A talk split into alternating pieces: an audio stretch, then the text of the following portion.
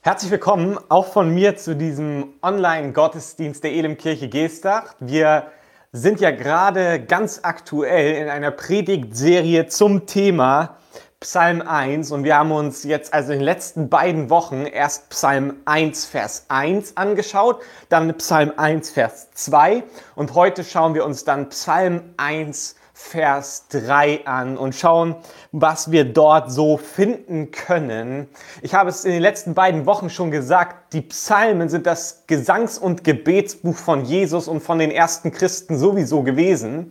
Und vielleicht ist es so eine Chance für uns, den Schatz der Psalmen neu zu entdecken, wieder zu entdecken und also auch für uns es in Anspruch zu nehmen als ein Gesangs- und Gebetsbuch in allen Lebensphasen, in allen Augenblicken, in allen Emotionen, durch die wir hindurchgehen in unserem Leben. Dieses Buch also neu in Anspruch zu nehmen für uns. Bevor wir jetzt also einsteigen in Psalm 1, Vers 3 möchte ich einmal mit uns beten und dann starten wir. Himmlischer Vater, ich danke dir für diesen neuen Morgen und möchte dich bitten, dass du zu uns sprichst. Und wir laden dich ein, Heiliger Geist, dass du wirkst. Wir sind leere Gefäße und wir haben Sehnsucht danach, gefüllt zu werden von dir durch deinen Heiligen Geist. Dass du uns ausstattest, uns Weisheit schenkst und uns vor allem Erkenntnis schenkst von dir selbst, Jesus. Amen. Ja, vor einiger Zeit, man müsste wahrscheinlich sogar sagen vor einigen Jahren, bin ich abends unter der Woche mit einer Art Reisegruppe, mit einigen äh, anderen Passagieren unterwegs gewesen mit dem Auto zu einem Meeting. Und dieses Meeting es fand statt im Rahmen unserer Jugendarbeit damals. Und wir fuhren also in ein kleineres Dorf weit draußen und trafen uns dort also in einem Haus und hatten eben in der Woche abends dieses Meeting. Und es zog sich so hin, dauerte einige Zeit und ähm, es war einfach viel zu besprechen. Und einige von uns hatten die komfortable Situation, am nächsten Morgen also nicht früh raus zu müssen, und so waren wir ganz entspannt. In meinem Fall war es, ich war Student zu dieser Zeit. Als Student ist man ja sehr, sehr entspannt. Aber einige von uns mussten auch am nächsten Morgen sehr früh los, um zur Arbeit zu kommen. Und je später es also wurde, desto unentspannter wurden diese Personen, sodass wir also irgendwann das Ganze mehr oder weniger abbrechen mussten und zu sagen, okay, wir machen jetzt hier einen Schnitt, damit noch alle rechtzeitig nach Hause kommen und noch ein wenig Schlaf bekommen, bevor es dann zur Arbeit geht. Und ich erinnere mich, es war also ein kalter, nasser Winter Abend. Draußen war es schon dunkel, es war wirklich nass und kalt und wir zogen uns jetzt also unsere Jacken an und machten uns aus dem, auf dem Weg von diesem Haus jetzt zum Auto. Wir mussten also ein paar Schritte gehen und wir kamen dann zum Auto und wir setzten uns rein, machten die Tür überall zu und als ich den Wagen starten wollte, Plötzlich nahm ich diesen unangenehmen Geruch wahr. Dieser unangenehme Geruch von Hundekot. Ich weiß nicht, ob es dir auch so geht, aber ich finde, es gibt so ziemlich, also es gibt eigentlich keinen schlimmeren Geruch als Hundekotgeruch. Es ist einfach nur abartig. Und wir versuchen jetzt also schnell zu lokalisieren, wo genau kommt jetzt dieser unangenehme Geruch her. Es ist nichts Schlimmeres, als wenn sich dieser Geruch dann auf diesem engen Raum bei vielen Menschen verteilt. Also mussten wir schnell herausfinden, wo kommt es her und wie können wir das Ganze wieder entfernen und rückgängig machen. Und es stellte sich jetzt also heraus, dass an meinem Schuh dieser Hundekot jetzt also sich verteilt hatte. Diese Masse hatte sich also über den ganzen Schuh gezogen. Es musste also so gewesen sein, dass ich auf dem Weg vom Haus zum Auto irgendwo an, am Straßenrand, also in so eine Tretmine hereingetreten war. Und es hatte sich jetzt also so ergeben, dass beim Einsteigen ins Auto sich dieser Hundekot von meinem Schuh übertrug auf die Fußmatte und dann natürlich auch auf die Kupplung, auf die ich jetzt draufgetreten hatte. Also es verteilte sich in die Fußmatte und dann in die Kupplung hinein. Und die Situation wurde jetzt also kompliziert und auch sehr komplex, denn wir hatten nur eine einzige Packung Feuchttücher dabei. Und es waren also so viele Variablen, die jetzt zu beachten waren. Auf der einen Seite eine Packung Feuchttücher, dann es ist kalt, es ist nass, es ist dunkel, es sind mehrere Stellen irgendwie eingeschmiert gewesen und das Auto ist teilweise gefüllt mit Menschen, die eine schlechte Laune haben mittlerweile. Warum? Weil sie nach Hause wollen, um endlich schlafen zu können. Und ich war jetzt also total überfordert und überlegte, wie gehe ich jetzt genau vor? Wie viele Feuchttücher, für welche Stelle ziehe ich noch meine Jacke an, weil es ist kalt, ich will mich nicht erkälten, aber dann könnte ich meine Jacke auch einschmieren. Und es ist dunkel, sollte ich jetzt eine Taschenlampe anmachen? Aber nein, wenn ich jetzt eine Taschenlampe anmache, zieht sich das Ganze noch länger hin. Und wie gehe ich jetzt mit meinen Kollegen hier um, die im Auto sitzen? Sollte ich sie beruhigen, gut auf sie einreden oder sollte ich einfach nur mich beeilen und es schnell fertig machen? Was mache ich mit den Feuchttüchern, nachdem sie also benutzt wurden und jetzt auch vollgeschmiert waren? Dann schmierte ich mir noch was an die Hand und musste das auch auch wieder entfernt und dann brauchte ich einen Mülleimer und man könnte so mittlerweile merken, es war also wirklich für mich eine herausfordernde Situation und ich war total überfordert. Und irgendwann kam dann der Augenblick, weil ich mich wahrscheinlich nicht so gut anstellte, wo dann äh, also mein Bruder mich vom Beifahrersitz anmaulte, warum ich nicht in der Lage wäre, dieses Problem jetzt mal ein bisschen zügiger oder zumindest etwas intelligenter zu lösen. Ich stellte mich also offensichtlich nicht so besonders gut an und mein Bruder, er wollte ins Bett, weil er am nächsten Tag früh aufstehen musste zum Arbeiten. Und so merken wir, dass also komplexe Situationen mit vielen Variablen, die wir manchmal nicht durchschauen können, relativ bald auch zu Streit führen können. Es kommt zu einem Konflikt, der dann also sogar auch Brüder miteinander in den Streit bringen kann. Komplexe Situationen und Fragestellungen führen zu Streit und können unangenehme Folgen haben, weil man einfach unterschiedlicher Meinung ist, auch unterschiedliche Vorgehensweisen bevorzugen würde. Wenn wir uns die ganze Corona-Krise anschauen und jetzt plötzlich von Verschwörungstheorien hören und Menschen demonstrieren gegen die Maßnahmen und irgendwie merkt man so, das Ganze führt immer mehr zu einem Konflikt zwischen unterschiedlichen Parteien, die unterschiedliche Ansichten haben. Und das ist ja auch relativ logisch, weil man ja erschrocken ist teilweise, wie viele unterschiedliche sogenannten Expertenmeinungen es gibt und man weiß gar nicht mehr, welcher Experte ist jetzt wirklich Experte. Wessen Expertise kann ich noch vertrauen? Und so gibt es unterschiedliche Überlegungen, wir müssten das machen, nein, wir müssen so vorgehen. Und irgendwie entsteht Streit, es entsteht ein Konflikt, weil es eben so viele Meinungen zu einem komplexen Thema gibt. Ich möchte vorlesen aus Psalm 1, Vers 3, also der Vers, mit dem wir uns heute beschäftigen wollen. Dort lesen wir über diesen glücklichen, glückseligen Mann, von dem wir gehört haben. Er ist wie ein Baum, der nah am Wasser gepflanzt ist, der Frucht trägt Jahr für Jahr und dessen Blätter nie verwelken. Was er sich vornimmt, das gelingt. Das ist also Psalm 1, Vers 3, ein Baum, der nah am Wasser gepflanzt ist. Und leicht versteckt nehmen wir hier also auch so eine komplexe Situation war, die in christlichen Kreisen immer wieder auch zu Meinungsverschiedenheiten und Diskussionen geführt hat, nämlich das Thema Gottes Erwählung und welche Rolle spielt eigentlich der Mensch bei der Erlösung? Es gibt da diese unterschiedlichen Lager. Die einen sagen, es, es handelt sich um eine Vorherbestimmung durch Gott. Gott hat entschieden in seiner Souveränität, diese Menschen sollen gerettet werden und diese Menschen nicht. Und das andere Lager sagt, nein, nein, auch der Mensch hat eine Entscheidungsfreiheit, er hat einen freien Willen und kann sich entscheiden für die Erlösung, also für den Weg mit Gott oder gegen den Weg mit Gott. Dieses Thema ist also das, was hier in Psalm 1, Vers 3 versteckt angesprochen wird. Und zwar allein aufgrund dieser Aussage, er ist wie ein Baum gepflanzt an Wasserbächen. Es ist kein wilder Baum. Es ist kein Baum, der zufällig dort an diesem Wasserbach gepflanzt wurde oder beziehungsweise der dort zufällig irgendwie gewachsen ist. Es ist auch kein Baum, der sich selbst entschieden hat, ja, das sieht gut aus, da würde ich gerne wachsen, sondern es ist ein Baum, der bewusst ausgewählt wurde und dann an eine bestimmte Stelle gepflanzt wurde.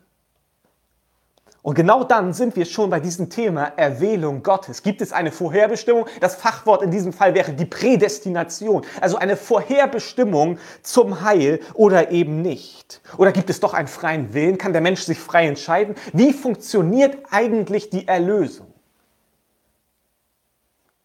Und dann gibt es unterschiedliche Meinungen und zwei sehr prominente, zwei sehr herausragende und starke Lager sind auf der einen Seite die Anhänger des Calvinismus und auf der anderen Seite die Anhänger des Arminianismus. Der Calvinismus, sie sind also sozusagen Anhänger der Meinung von John Calvin, einem französischen Theologen, und die Menschen, die dem Arminianismus folgen, sind Anhänger von Jacobus Arminius, einem holländischen Theologen. Und sie beide versuchen jetzt also diese Beziehung zu erklären oder dieses Zusammenspiel oder diesen Unterschied zwischen auf der einen Seite die Souveränität Gottes, er erwählt Menschen und auf der anderen Seite, und welche Rolle spielt denn die Entscheidung des Menschen darin? Wir entscheiden uns ja auch irgendwie für das Leben mit Gott. Was spielt welche Rolle? Und so gibt es also verschiedene Streitpunkte, wo sich diese beiden Gruppen unterscheiden, die ich ganz kurz, in aller Kürze einmal ansprechen möchte. Die Calvinisten sprechen zum Beispiel von einer völligen Verderbtheit, während die Arminianisten von einer teilweisen Verderbtheit sprechen. Also die Calvinisten sagen, es ist, der Mensch ist in allen Aspekten so von der Sünde umschlossen und eingenommen und verdorben, dass er gar nicht die Möglichkeit hätte, aus freien Stücken sich irgendwie Gott zu nähern oder in Kontakt mit ihm zu treten, an ihn zu glauben. Während der Arminianismus sagt, teilweise ist das richtig. Ja, der Mensch ist in jedem Aspekt Aspekt von Sünde befleckt worden, aber trotzdem hat er noch die Möglichkeit, sich für den Glauben an Gott zu entscheiden. Ein zweiter Punkt wäre die bedingungslose Erwählung gegen die Erwählung mit Bedingungen. Der Calvinismus sagt, Gott hat in seiner Souveränität nach seinem Willen, nach seinem Entsprechen, hat er entschieden, diese Menschen werden gerettet und diese nicht. Und der Arminianismus sagt, nein, nein, so ist es nicht, sondern aufgrund seines Vorwissens, weil Gott wusste, wie sich die Menschen entscheiden werden, jeder Einzelne, hat er einige erwählt, nämlich die, von denen er wusste, sie entscheiden sich für mich und die anderen nicht, die sich dagegen entscheiden. Oder die begrenzte Versöhnung gegen die unbegrenzte Versöhnung. Der Calvinismus sagt, Jesus ist am Kreuz für die gestorben, die er vorherbestimmt hat zum Heil. Und der Arminianismus sagt, nein, er ist für alle gestorben, aber es wird erst wirksam, wenn sich jemand für den Glauben entscheidet. Der vierte Punkt wäre die unwiderstehliche Gnade gegen die widerstehliche Gnade. Der Calvinismus sagt wiederum, keiner, der erwählt ist, kann der Gnade widerstehen, sondern wer erwählt ist, wird auch zum Glauben kommen. Und der Arminianismus sagt, nein, man kann dieser Gnade auch widerstehen, man kann sich entscheiden, ich möchte das nicht. Und der letzte Punkt, Beharrlichkeit der Heiligen, beziehungsweise auf der anderen Seite beim Arminianismus die bedingte Erlösung. Also mit Beharrlichkeit der Heiligen ist gemeint beim Calvinismus, wer einmal sich für Gott entschieden hat aufgrund seiner Erwählung, der kann nicht vom Glauben abfallen, der kann sich nicht dagegen entscheiden, während der Arminianismus sagt, doch, man kann auch nachdem man zum Glauben gekommen ist, sich gegen Jesus, gegen das Heil entscheiden. Und wir merken also, manchmal geht es so um kleine Details, aber manchmal geht es auch um wichtige Punkte. Und doch irgendwie, man hat so seine gegenseitigen Ablehnungen, wo man sagt, nee, da glauben die falsch und da sind wir, glaube ich, eher richtig. Und so verstehen wir das aus der Bibel und so verstehen wir es. Und natürlich gibt es ganz viele Vermischungen zwischen Calvinismus, Arminianismus. Es gibt so irgendwelche Leute, die sagen, ich glaube davon nicht alle fünf Punkte, sondern vier Punkte. Ich bin ein Fünf-Punkte-Calvinist, ich bin ein Vier-Punkte-Calvinist. Und all diese Dinge. Und doch, wenn ich mich damit beschäftige und ein bisschen tiefer mich hineingrabe, dann merke ich eigentlich, dass beide Systeme in irgendeiner Art und Weise versagen müssen. Ich sage nicht, dass es falsch ist, dass wir auch theologische Systeme aufbauen. Es zeigt ja eigentlich nur, dass wir das heilige Wort Gottes ernst nehmen, dass wir uns hineingraben, dass wir uns damit beschäftigen und dass wir besser verstehen wollen, was Gott eigentlich tut. Aber doch müssen wir erkennen, dass seine Gedanken höher sind als unsere Gedanken und deswegen beide Systeme irgendwie an ihre Grenzen stoßen, weil das, was bei Menschen widersprüchlich ist, bei Gott nicht immer widersprüchlich ist. Also ja, Gott ist souverän in seinen Handlungen und gleichzeitig kann ich aber auch sagen, ja, wir Menschen sind auch in, zu Entscheidungen berufen worden. Wir müssen uns entscheiden. Und genau das ist eben für uns widersprüchlich, für Gott aber seltsamerweise nicht. Und so merke ich, beide Systeme, so gut sie auch sein mögen, wo sie auch beide ihre Wahrheitspunkte haben, merke ich doch, sie stoßen an ihre Grenzen. Schön ist der Ausspruch von Sir Robert Anderson, der mal Vergleich, ein Vergleich hergestellt hat und sagte, es ist, als ob der Mensch vor diesem Himmelstor steht und oben auf dem Himmelstor, wenn ich davor stehe, ist die Aufschrift, tu Buße oder kehr um und glaube an das Evangelium. Kehr um, glaube an das Evangelium. Es ist diese Aufforderung, entscheide dich, entscheide dich, was du willst. Und wenn ich mich entscheide und durch dieses Tor hindurchgehe, drehe ich mich um und auf der anderen Seite des Schildes lese ich dann, erwählt vor Grundlegung der Welt. Also es ist, hat diese beiden Seiten. Auf der einen Seite diese Entscheidung, die von mir gefordert wird. Und wenn ich hindurchgehe, erkenne ich, ich bin erwählt vor Grundlegung der Welt. Und so merke ich, wenn ich mich mit dem Thema Erwählung beschäftige, wie funktioniert das? Gibt es jetzt eine Prädestination oder haben wir einen freien Willen? Wie genau müssen jetzt die Räder ineinander greifen? Ich verstehe es nicht und ich kann es auch nicht verstehen. Ich beschäftige mich damit, weil es mir wichtig ist, weil ich auch erklären möchte, weil ich auch Rechenschaft ablegen möchte über meinen Glauben.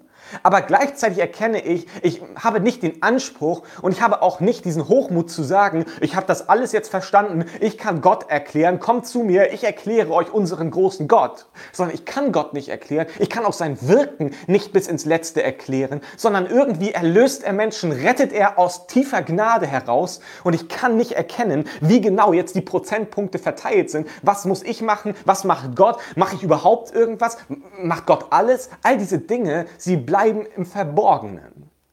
Aber doch lässt uns das Wort Gottes nicht zurück in dieser schrecklichen Ahnungslosigkeit, sondern wenn wir in Psalm 1, Vers 3 lesen und jetzt weiterlesen, erkennen wir so ein Stück weit eine Hilfestellung in der Art und Weise zu verstehen. Ich lese nochmal Psalm 1, Vers 3. Er ist wie ein Baum, der nah am Wasser gepflanzt ist. Hier haben wir also diesen Aspekt der Pflanzung der Frucht trägt Jahr für Jahr und dessen Blätter nie verwelken. Was er sich vornimmt, das gelingt. Also dieser Baum, er trägt Jahr für Jahr Frucht, lesen wir. Und so merke ich, ja, dieser Baum ist gepflanzt und ich erkenne, das Evangelium macht immer wieder deutlich, das, was Jesus getan hat, ist das Entscheidende. Er hat dich gepflanzt an diesem Wasserbach, der dir Leben bringt, der lebensspendend ist, der Wasser in deine Wurzeln hineinbringt, der Leben in deinem Sein hervorbringt. Und gleichzeitig heißt es dann, dieser Baum, der dort gepflanzt ist, er trägt Frucht Jahr für Jahr. Und ich merke, Rettung durch Gnade führt immer auch zu einem Leben, in dem Frucht sichtbar wird. Es gibt nicht das eine oder das andere. Ich kann nicht an diesem Wasserbach gepflanzt sein und gleichzeitig ein Baum sein, der keine Früchte hervorbringt oder dessen Blätter verwelken werden. Dieser fruchtbringende Baum macht deutlich, hier geht es um Segen, um Wohlgefallen Gottes. Immer wieder im Alten Testament ist der fruchtbringende Baum ein Symbol für genau das, für Segen und Wohlgefallen. Und ich kann mir die Frage stellen, bringt mein Leben eigentlich Früchte hervor, die Wohlgefallen Gottes auslösen? Liegt Segen auf meinem Leben, weil ich Früchte hervorbringe, aufgrund dessen, dass ich in den Ordnungen Gottes lebe und dadurch Frucht in mein Leben hineinkommt. Warum? Weil die Ordnungen Gottes mir dienen sollen. Genau darüber haben wir auch letzte Woche gesprochen. Und dieser Baum, er ist also gepflanzt an Wasserbächen und mit diesen Wasserbächen kommt das Leben und die Früchte wachsen. Und diese Wasserbäche, Sie sind eigentlich eine Anspielung auf die künstlichen Wassergräben im Zweistromland. Also es handelt sich hier um, diese, um diese, dieses Gebiet in Vorderasien, wo wir also Tigris und Euphrat, diese Flüsse haben. Und es ist ein sehr, sehr fruchtbares Land. Und auf diesen Feldern, die an diesen künstlich angelegten Wassergräben sind, ist eine reiche Ernte zu erwarten. Gute Ernte auf angrenzenden Feldern. Und so wird deutlich, der Baum, er bringt Frucht zu seiner Zeit. Und damit ist natürlich gemeint die Erntezeit, der Zeitpunkt der Ernte. Immer wieder lesen wir von diesem fruchtbringenden Baum, wie ich schon sagte, zum Beispiel in Hesekiel 47, Vers 12. Dort heißt es, An beiden Ufern des Flusses wachsen alle Arten von Obstbäumen, ihre Blätter verwelken nie und sie tragen immerfort reiche Frucht. Denn der Fluss, der ihren Wurzeln Wasser gibt, kommt aus dem Heiligtum. Monat für Monat bringen sie neue, wohlschmeckende Früchte hervor und ihre Blätter dienen den Menschen als Heilmittel. Oder Jeremia 17, Vers 8. Er ist wie ein Baum, der nah am Bach gepflanzt ist und seine Wurzeln zum Wasser streckt. Die Hitze fürchtet er nicht, denn seine Blätter bleiben grün. Auch wenn ein trockenes Jahr kommt, sorgt er sich nicht, sondern trägt Jahr für Jahr Frucht. Hier wird gerade im zweiten Vers, der genannt ist, wird deutlich eigentlich, ja, es gibt auch Phasen in unserem Leben, da kann es passieren, dass irgendwie es trocken um uns herum wird. Die Sonne ist ganz schön grell auf uns gerichtet und wir haben das Gefühl, jetzt bräuchte ich mal wieder irgendwie Wasser, ich bräuchte Regen, ich bräuchte Frische, ich bräuchte Grün. Aber trotzdem sagt diese Bibelstelle, auch wenn es mal trocken um dich herum ist, weil du gepflanzt bist an Wasserbächen, kann dein Leben aus dem Inneren heraus Früchte hervorbringen. Zu seiner Zeit. Damit ist die Erntezeit, wie gesagt, gemeint. Und das heißt nicht, dass zwingend unmittelbar nach der Pflanzung auch direkt Früchte zu sehen sind, sondern es ist ein Prozess, der auch manchmal Geduld erfordert. Aber früher oder später wird in deinem Leben, wenn du gepflanzt bist, wenn du gerettet bist, wird Frucht sichtbar werden. Das ist das, was die Bibel ganz klar sagt. Und weil wir eben auch manchmal Geduld brauchen, ist Vorsicht beim Urteil eigentlich angemessen, weil wir können nicht einfach nur einmal kurz auf das Leben eines Menschen schauen oder in unser eigenes Leben und so eine Momentaufnahme erzeugen und dann sagen, ja, hm, ich würde sagen, nö, der ist nicht gepflanzt an den Wasserbächen, sondern wir brauchen diesen Prozess, auch immer wieder unser eigenes Leben zu überprüfen. Wohin entwickle ich mich eigentlich? Und bin ich noch verwurzelt oder bin ich eigentlich krank? Bin ich vielleicht sogar tot?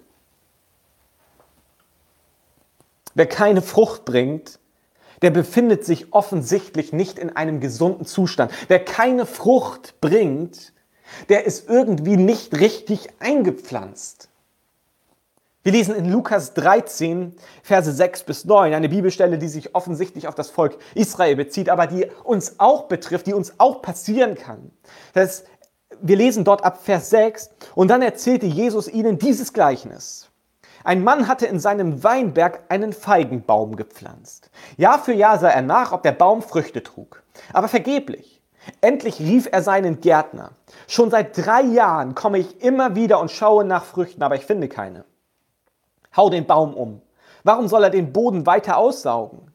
Aber der Gärtner bat, Herr, lass ihn noch ein Jahr stehen. Ich will den Boden um den Baum herum noch einmal umgraben und ihn gut düngen. Wenn er dann Früchte trägt, ist es gut, sonst kannst du ihn umhauen. Hier wird also deutlich, das kann uns auch passieren. Also dieser Baum, der einfach keine Früchte trägt. Und hier wird die Geduld Gottes sogar sichtbar. Dieses Warten, drei Jahre warten, dann nochmal eine Gnadenfrist geben. Aber es kommt der Zeitpunkt, wo Früchte in unserem Leben sichtbar werden müssen. Ansonsten stimmt etwas mit dem Baum nicht. Ansonsten ist keine Verwurzelung da. Wir sind zur Ehre Gottes geschaffen. Seine Gnade macht uns lebendig. Seine Gnade pflanzt uns. Das ist das Evangelium. Jesus kommt, er rettet uns aus der Verdammnis und er befähigt uns aber auch in dieser Gnade zu einem Leben voller Frucht. Und mit dieser Frucht sind natürlich die guten Werke gemeint, die auch in der Bibel im Neuen Testament immer wieder angesprochen werden. Unter anderem in Galater 5, Vers 22 bis 23. Da haben wir richtig diesen, dieses Frucht, dieses Gute, was in unserem Leben hervorkommen soll. Dagegen bringt der Geist Gottes in unserem Leben nur Gutes hervor. Hier wird die Frucht des Geistes angesprochen. Liebe, Freude und Frieden, Geduld, Freundlichkeit und Güte, Treue, Nachsicht und Selbstbeherrschung. Ist das bei euch so? Dann kann kein Gesetz mehr etwas von euch fordern. Also diese Dinge sollen in unserem Leben sichtbar werden als Früchte. Und das bedeutet nicht, dass nur noch diese Dinge immer da sein müssen und nichts anderes mehr. Oder dass es direkt perfekt sein muss. Sondern es geht darum, wachsen diese Dinge in deinem Leben und verdrängen mehr und mehr das andere raus. Wie entwickelt sich dein Charakter? Wie entwickelt sich dein Wesen, deine Persönlichkeit? Wie reagierst du? Was für Früchte werden sichtbar? Oder 1. Petrus 2, Vers 9. Dort lesen wir, Ihr aber seid ein von Gott auserwähltes Volk, seine königlichen Priester. Ihr gehört ganz zu ihm und seid sein Eigentum. Deshalb sollt ihr die großen Taten Gottes verkünden, der euch aus der Finsternis befreit und in sein wunderbares Licht geführt hat. Er hat uns aus Gnade, aus der Finsternis befreit. Er hat uns gepflanzt an den Wasserbächen. Und dann ist es unser Auftrag, die großen Taten Gottes zu verkündigen, als Priester unterwegs zu sein, das Reich Gottes zu bauen. Das sind Früchte, die unser Leben hervorbringen sollen. Also wir haben Galater 5 diese Dinge, die in unserem Wesen, in unserem Charakter zum Vorschein kommen sollen, mehr und mehr, die wachsen sollen. Und gleichzeitig auch dieses, dieser Auftrag, den wir haben, Gottes große Taten zu verkündigen, das Evangelium weiterzugeben, Reich Gottes zu bauen, seine Gemeinde zu stärken. Und diese Dinge sollen in unserem Leben sichtbar werden. Ansonsten, wenn diese Dinge auf Dauer nicht sichtbar werden, stimmt etwas nicht mit dem Baum. Dann darf ich die Frage stellen, ist mein Baum überhaupt gepflanzt an Wasserbächen oder bin ich nicht gepflanzt?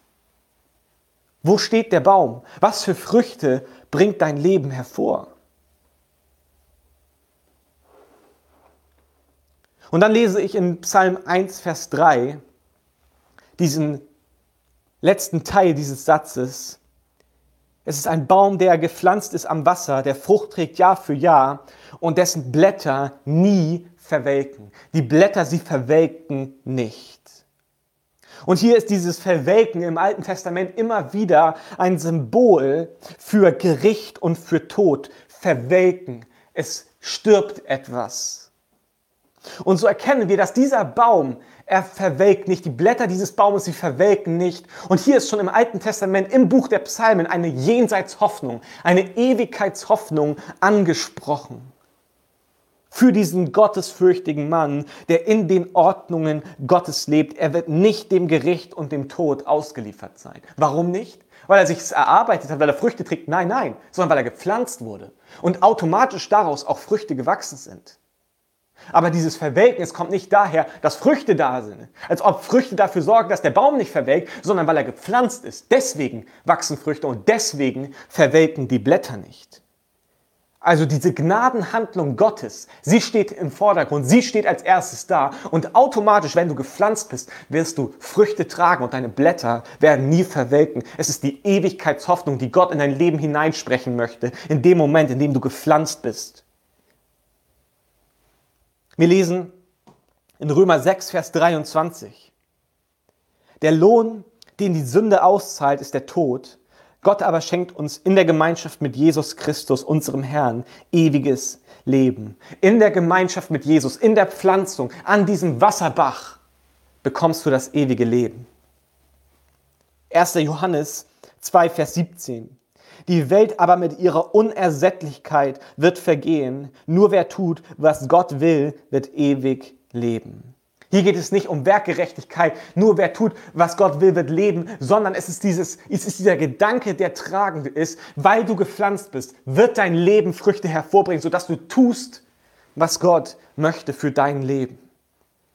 Das ist die Wahrheit des Evangeliums. Wir dürfen diesen zweiten Teil nicht weglassen, weil wir Angst davor haben, in eine Werkgerechtigkeit hineinzurutschen, sondern beide Teile sind wichtig. Du bist gepflanzt worden in Gottes Gnade. Er hat dich gepflanzt. Du hast dich nicht entschieden, gepflanzt zu werden, sondern Gott hat dich gepflanzt. Er hat dich in Gnade erwählt und jetzt wird dein Leben Früchte hervorbringen. Und wenn es nicht so ist, ist der Baum krank. Dann stimmt irgendetwas nicht. Wir lesen genau das, dass diese Gnade, die uns errettet, sie uns auch herausfordert und uns erneuert und Neues in unserem Leben hervorbringt. Genau das, diese Gnade, die per Definition umgestalten wird. Eine Gnade, die per Definition umgestalten wird, finden wir in Titus 2, Verse 11 bis 12. Das sind großartige Verse, weil sie es so deutlich machen. Denn Gottes Gnade ist sichtbar geworden, mit der er alle Menschen retten will. Sie bringt uns dazu, dass wir uns von aller Gottlosigkeit und allen selbstsüchtigen Wünschen trennen, stattdessen besonnen und rechtschaffen hier in dieser Welt leben, so wie es Gott gefällt. Gottes Gnade ist sichtbar geworden. Sie hat uns gepflanzt und sie wird in uns eine Veränderung hervorbringen. Sie bringt uns dazu, dass wir anfangen, Frucht zu bringen.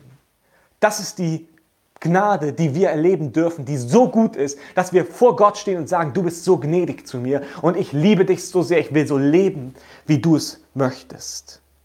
Und das ist ein Kennzeichen der Jüngerschaft. Das ist Kennzeichen der wirklichen Christusnachfolge. Nicht so eine Low-Version, sondern echte Christusnachfolge zeichnet sich dadurch aus, dass Menschen verändert werden. Komm so wie du bist, ist die Einladung in, in das Reich Gottes, in die Gemeinde auch. Komm wie du bist.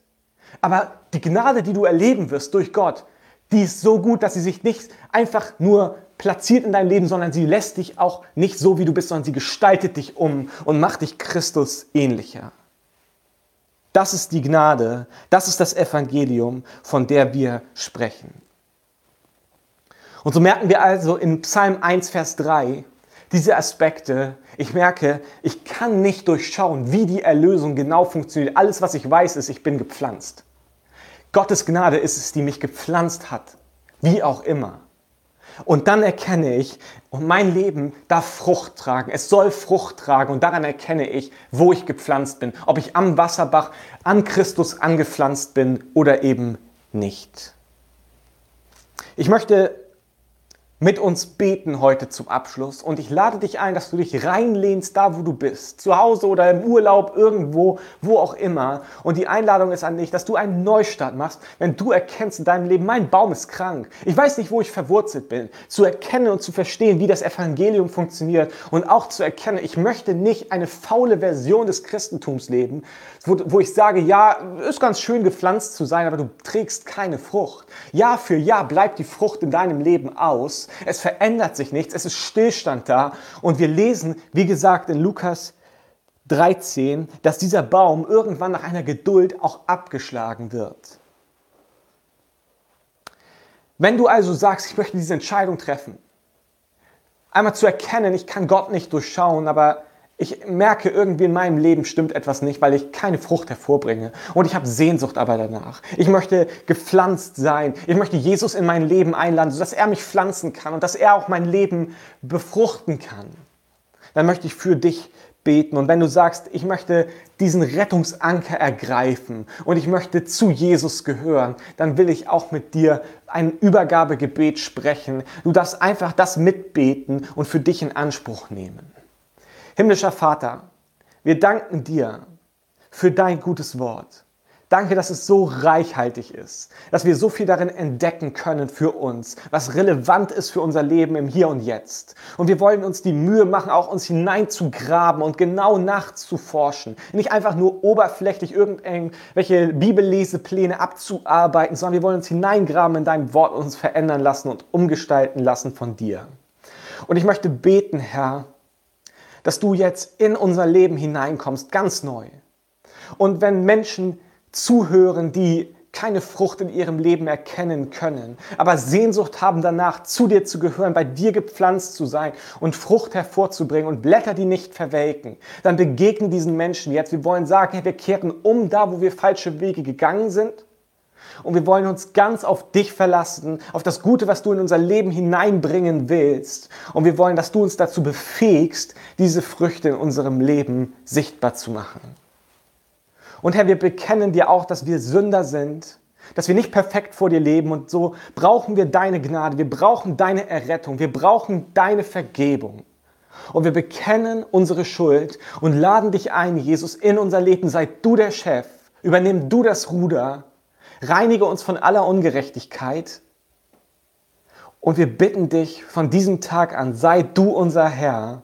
Wir wollen dir gehören. Wir glauben an das, was du getan hast, Jesus Christus, am Kreuz, dass du auferstanden bist und dass du jetzt zur Rechten des Vaters sitzt und wiederkommen wirst, um uns, die wir an dich glauben, zu dir zu holen.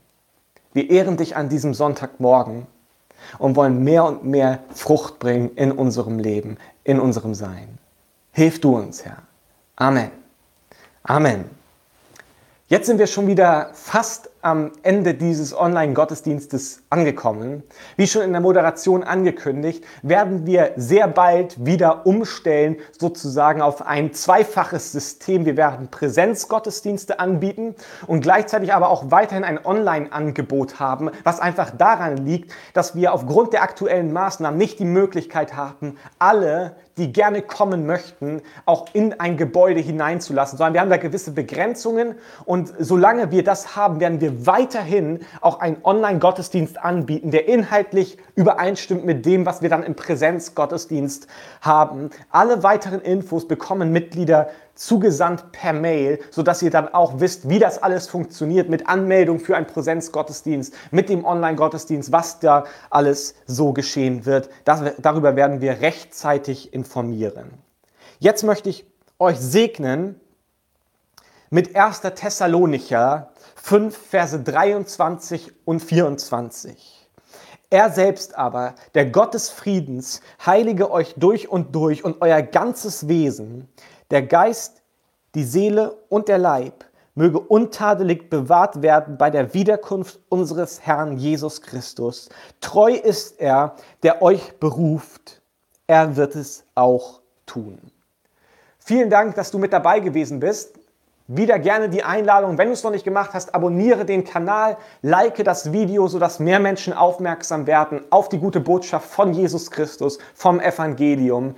Ich sage, bleibt behütet Seid gesegnet und bis bald.